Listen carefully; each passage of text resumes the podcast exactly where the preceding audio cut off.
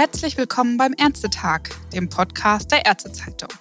Mein Name ist Elisabeth Kerler und ich bin Volontärin im Online-Ressort.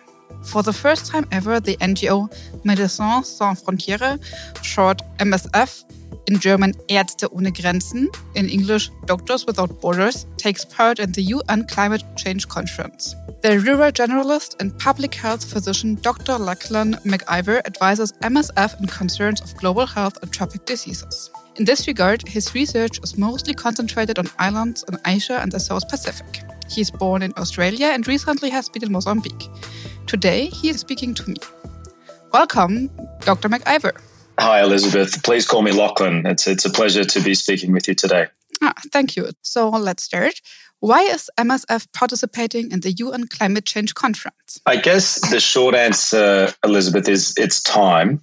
MSF has been working on topics related to climate change and health for many years, even if we were not thinking about them or describing them in those terms at the time.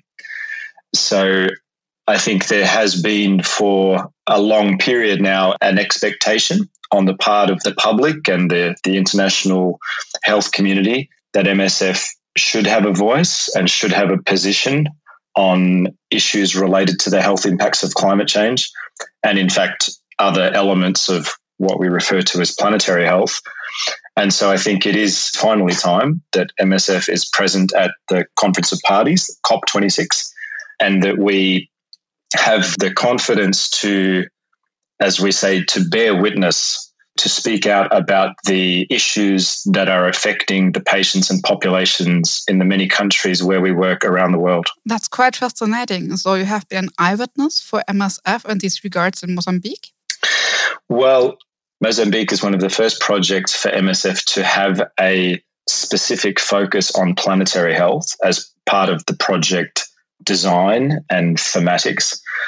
And the reason why Mozambique is a little bit special for us at the moment is because we have a new project being developed in the country that from the very beginning is looking to consider what are the health impacts of climate change and what are other health problems in human populations related to the interactions between humans, animals, and the environment and what can we as MSF do to try and reduce those impacts on the human population? Mozambique is not the only country where we have that kind of interest or concern. In fact, most of the countries where MSF works are among the most vulnerable countries in the world when it comes to the health impacts of climate change. But we are only now starting to really have that focus and have that emphasis as part of the way we plan and implement our projects. So I guess it's it's really an evolution in, in our way of working to take a broader view of the determinants of health to consider climate, environment, and other aspects of planetary health.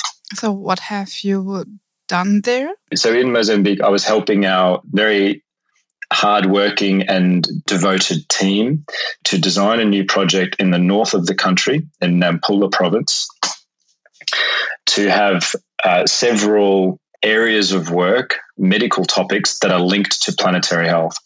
Those include malaria, which is among the most sensitive of infectious diseases to changes in the environment and climate. Other types of mosquito borne diseases. For example, we are going to be checking for the presence of dengue fever, which is one of the mosquito borne viruses of most concern around the world, including in relation to climate change. We're also going to be looking at and attempting to address some specific diseases related to water, such as cholera, one of the most fatal diarrheal diseases in history, including in the present day. There's also another specific disease that is present in Mozambique and affects a large proportion of the population called schistosomiasis, or sometimes pronounced schistosomiasis. That's a parasite transmitted by a snail that lives in the water that can cause inflammation and really severe damage to the gastrointestinal tract or the genitourinary tract. And then there are the phenomena of natural disasters that are very common in Mozambique, as well as in many other countries in the world, that are linked to, obviously, the weather and changes in climate. So, those types of medical issues will be among the priorities for this new project in Mozambique. And while MSF throughout its history has been dealing with infectious diseases and natural disasters. As I said earlier, this is just uh, for us a slightly new way of seeing these problems and thinking about these problems and addressing these problems in our projects that takes a wider view of how our interaction with animals and the environment affects our health as humans and vice versa.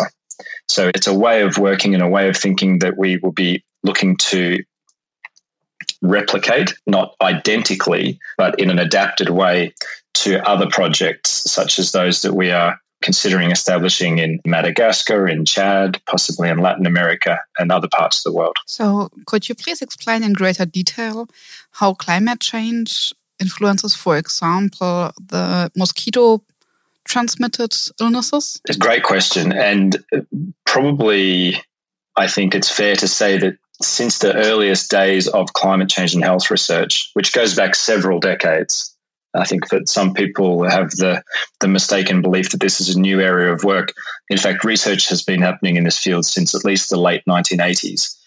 And for obvious reasons, malaria was one of the first topics to really be explored within this field.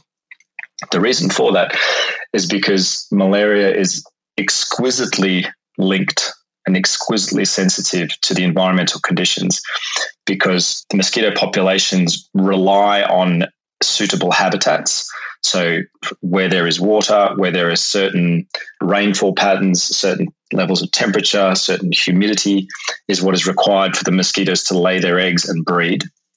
And then changes in those conditions can expand the number or the range of the mosquito population and therefore the number of people that are exposed to the bites of the mosquitoes. Changes in temperature, in particular, also um, speed up the life cycle of the parasite that is replicating inside the gut of the mosquito. And as the climate changes, as overall we are experiencing a, a particularly a warmer climate, and as conditions inland from the coast and at higher altitudes become more suitable for the mosquito to live and breed, that means that more and more people are exposed to the parasite that is transmitted by the mosquito. What that means numerically, to give you an example, the greatest burden of malaria in the world is in sub Saharan Africa. More than 90% of malaria cases occur in Africa. And of the people that die from malaria, most of them are children two thirds of the deaths that occur every year due to malaria occur in children under five.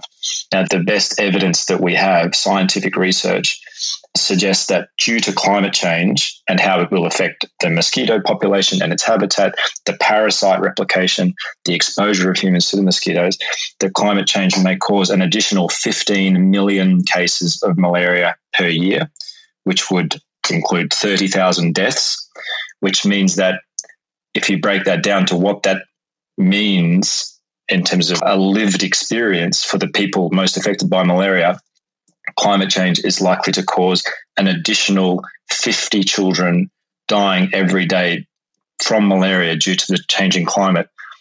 And I think it, those kind of statistics, those kind of realities should be really worrying all of us, particularly when you think about the cruelty, the cruel irony of the fact that these are the people being most affected by the problem that they have had the least contribution in creating. Yeah, that's quite hard.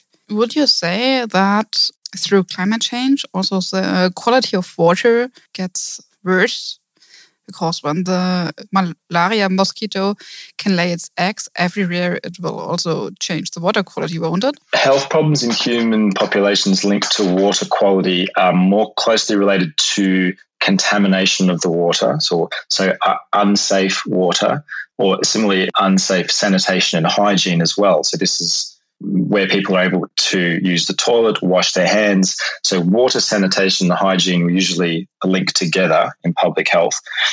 And unsafe water, sanitation, and hygiene are a major, major cause of diarrheal diseases and other types of waterborne diseases. So, these currently cause around one and a half million deaths per year. And again, a, a significant proportion of those deaths occur in children under five, around one third. And because temperature, rainfall, humidity, and extreme weather events such tropical storms, droughts, and floods all contribute to unsafe water, sanitation, hygiene. Again, the best evidence that we have suggests that for every one degree Celsius increase in air temperature, ambient temperature, that is taking place with climate change, this will increase the cases of diarrheal disease by 5%. Now, 5% might not sound like much, but when you remember that diarrheal diseases related to unsafe water, sanitation, hygiene already cause about 1.5 million deaths per year, and 5% of 1 million is tens and tens of thousands. So this is still a major problem that we should all be very concerned about and should really emphasize the fact that it is not fair and it is not healthy that so much of the world's population continues to live with unsafe water, sanitation, and hygiene. This should be a really basic human right that needs to be addressed urgently. Yeah, I consent with you. In which other ways does climate change influence health? Besides mosquitoes and water? Look, climate change affects our health in, in many ways, both directly through, for example, extreme weather events like storms and floods. Also, directly through impacts on heat, for example. You know, heat is a significant cause of illness and death, as we see in when heat waves occur in Europe, for example. Air pollution is also both a cause and an effect of climate change. So, burning fossil fuels warms the atmosphere and releases particles into the air that are very damaging to our respiratory health. And air pollution is one of the main killers of people worldwide. The World Health Organization estimates that eight or nine million deaths per year are due to air pollution, which is very clearly linked to climate change. Uh, and then, of course, there's the mental health consequences of climate change in my years working in the Pacific region, it was really devastating to see how people losing their land, losing their livelihoods, their sources of income, their crops, and needing to relocate because of rising seas is really having a significant impact on the, the mental health of people in countries like that. But I think we can't be talking about health and climate change today without mentioning malnutrition, food and nutrition insecurity, and malnutrition. The World Health Organization estimates are that climate change is already responsible for around 200 to 250,000 deaths per year. And that's a deliberate underestimate because it doesn't consider all the categories of health problems related to climate change. But even of that figure, half of those deaths are due to malnutrition. And when you consider that in children, again in sub Saharan Africa, half of the deaths that occur in children in sub Saharan Africa every year are due to malnutrition, and climate change is making that worse, you know, it is inevitable that climate change is going to cause many, many more millions of people, particularly children, to die every year due to starvation because of the way that climate change is affecting crops, fisheries, the soil, the water, and forcing people to go hungry, enter into conflict, be displaced, or die. So, what can be done? Is there anything that can help? There's two main strategies that are fundamental to the fight in terms of climate change and health. One is adaptation, which is what many countries and organizations like MSF are trying to do. That's find ways to manage the negative, detrimental impacts of health on climate change that are already being experienced and that are coming in the future. So, for example, we're working in several countries at the moment to develop a climate based early warning system for severe epidemics of malaria so that we can be better prepared and better informed and better able to protect our communities from the impact of those epidemics using climate information. We're also undertaking a study looking at the forces, the determinants, the factors that affect food and nutrition insecurity and malnutrition in East Africa so that we can be better able to anticipate where such nutrition crises may occur in the future and how we can be better prepared to deal with them. Those are examples of adaptation. But what is far more important that we do as a global society, far more important, is mitigation.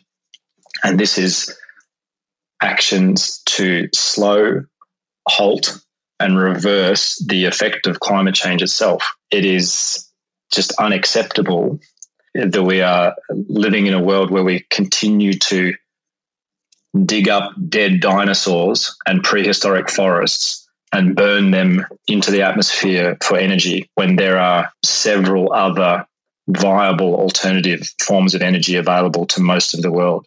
It's unacceptable that we are still doing this when it is so clearly causing so many negative impacts on many aspects of our lives, including on health.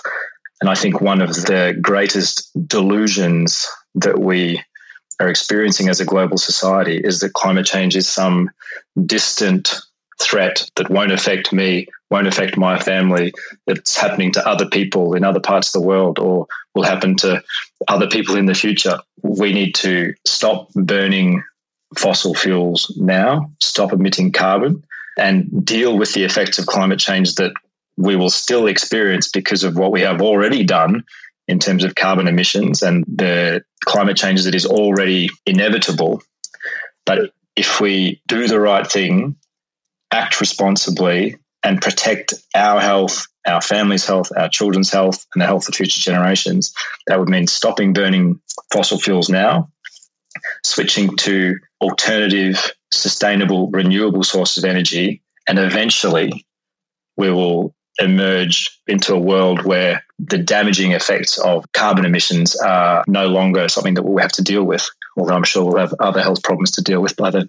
Yeah, so Lachlan, let's come to one more specific point. Climate change also has an impact on biodiversity. Please explain, is there a connection of the rise of zoonosis and the disappearance of ecosystems?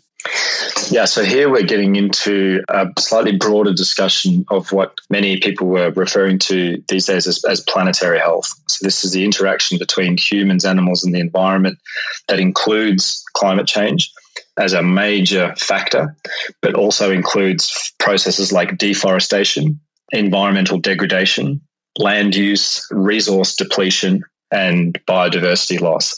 So a lot of these factors are linked. So, for example, you know, climate change causing droughts, leading to desertification, the, the expansion of desert areas, is linked to deforestation and land use is linked to reduction of water sources, loss of food supplies, conflict, migration. It can be hard to separate these processes because they are all sort of connected in some way, or most of them are connected. The problem of zoonoses that you refer to can occur in several contexts. For example, in the, the awful floods in South Sudan at the moment that have something like 700,000 people displaced by the floods, causing hundreds, if not thousands, of deaths already, and with major problems yet to come, including malnutrition because of loss of crops and, and food insecurity, including epidemics. Some of the epidemics that we're concerned about are zoonoses because what do floods do? They force people to move. They also force animals to move. And so when humans and animals are brought into closer contact by disasters such as floods, that's when we see outbreaks of certain infectious diseases such as leptospirosis. But that's a different type of phenomenon to, for example, there's what we call spillover events, where viruses like Ebola or even, you know, most likely like SARS CoV 2, the virus that causes COVID 19, are triggered by the virus jumping from a non human vertebrate species to humans. And that is throughout history, in fact, is due to this increased interaction between humans and animals in a way that is somehow unnatural or out of balance with the environment. So, for example, food insecurity due to climate change, desertification, deforestation forces people to look for different food sources. And there's very strong argument to say that it was the search for meat in the bush because of food insecurity that led to the initial cases of Ebola. So again, it's impossible to separate ourselves from animals in the environment. We all share the same planet, but we need to think a lot more consciously and carefully about how we interact with our environment including the plants and animals and other organisms that share the planet with us, and think about how they affect our health and we affect theirs because these are fundamentally connected. And again, if we as a human society think that we can avoid having an impact on our environment or our environment doesn't have an impact on us, then we are kidding ourselves, living in a dreamland.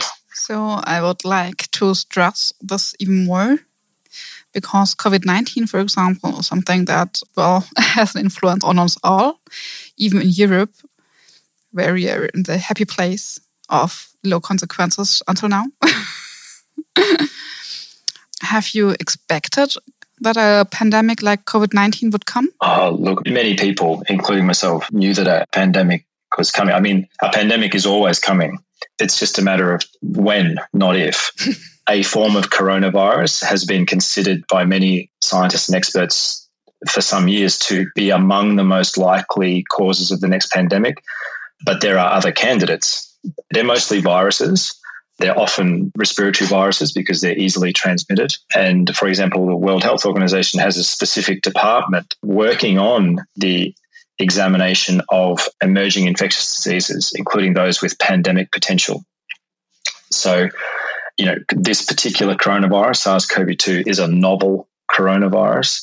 So it's not that we predicted this one specifically, but it was inevitable that another pandemic would happen. It was more just a question of if and how bad it would be. And you'll have to forgive me for saying, but the same truth still applies to our current and future situation. This will not be the last pandemic that the world experiences.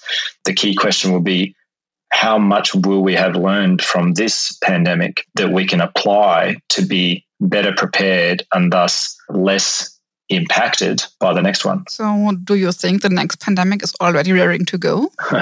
raring to go. Look, uh, who knows? I mean, we are still seeing cases of Ebola from time to time in several countries in Africa. So, it's not that that pandemic threat has been and gone, it still exists. Uh, the same is likely to be true of COVID 19. The virus is unlikely to disappear completely from our society we still have outbreaks of influenza, as you know, many people know, were the causes of major, major pandemics in the early 20th century. So there will be other pandemics. I certainly don't have the expertise to say when it will happen or, or, what the causative organism will be, but it will definitely happen. And we just have to be smarter, be better coordinated and be better prepared, including building on the lessons we've learned this time, can only hope to experience overall less devastation and death next time and the time after that. So, what exactly can doctors prepare for that? Look, it depends which kind of doctors you're talking about. I, I, I respect that your your audience may be very broad, but but mostly mostly medical.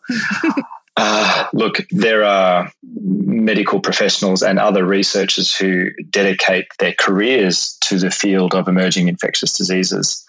So I'm certainly not one of those specialists. I imagine most most of your listeners are not such specialists, but we must respect and support those who are doing that invaluable research. I think for the rest of us as health professionals, as medical professionals, whether we work directly with patients on the front line as generalists or whether we work as different types of specialists in, in secondary or tertiary or quaternary centres and hospitals, whether we work in public health, we have a responsibility not to be complacent, to be alert, to be informed, to make sure that we stay current with the emerging research on infectious disease threats. And I think we have a role as, as advocates not just as clinicians who treat our patients, but as advocates for our patients and our communities to make sure that people's rights and people's health are, are protected and not forgotten or overlooked in political arguments, for example, or sacrificed for the sake of economies. To me, and I imagine for many of your listeners, health is one of the most fundamental human rights. And that should be one of the things that we prioritize the most in our political discussions and in the way we construct our societies. So, we as doctors have a responsibility to speak out on behalf of and to protect the interests of our patients, particularly our most vulnerable patients. those living in poverty, those from minority and indigenous populations, those with chronic conditions and disabilities. We have an ethical duty to be their champions. And that means that we need to stay informed and be able to inform our patients and educate our communities and educate our political leaders because they're not doing a great job of things right now, as we can all see. So I think this was a beautiful sentence to the end. if you want to tell anything else, our listeners, here's your chance. Okay. Well, look, thank, thank you again for the opportunity to speak to you, Elizabeth, and, and through you to your audience. I hope that they have found the topic interesting, as broad and complex as it is. And look, I have spent much of my career working as a clinician, fighting the good fight, one patient at a time. And so I want to just acknowledge and, and, respect the vital work that all of you fellow doctors are doing out there. You're my brothers and sisters. I support you. And yeah, look, please keep reading, keep educating yourselves, support Doctors Without Borders and, and all the other NGOs that are out there uh, doing the vital work to some of the world's most neglected populations. I want to acknowledge and support the great work that you're all doing every day. Thank you. Oh, thank you too. I'm sure we'll keep that in mind. So, once again, thank you very much, Dr. Lachlan McIver. Und danke auch allen, die zuhören.